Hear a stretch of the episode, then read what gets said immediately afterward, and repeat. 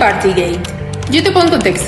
El primer ministro de Reino Unido se ha visto implicado en una cantidad de polémicas y acusaciones en los pasados meses. Todo esto por hacer fiestas privadas en medio de la pandemia. ¿Sí?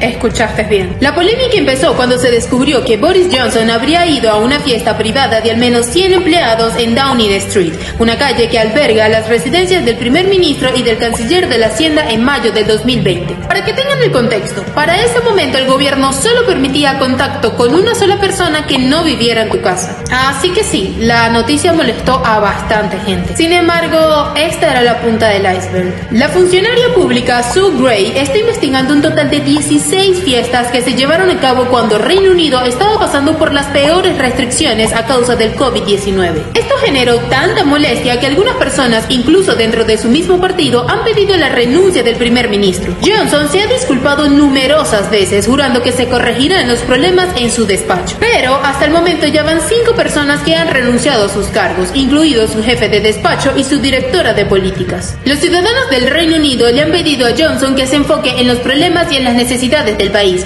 ya que la pandemia dejó y seguirá dejando estragos en la sociedad británica.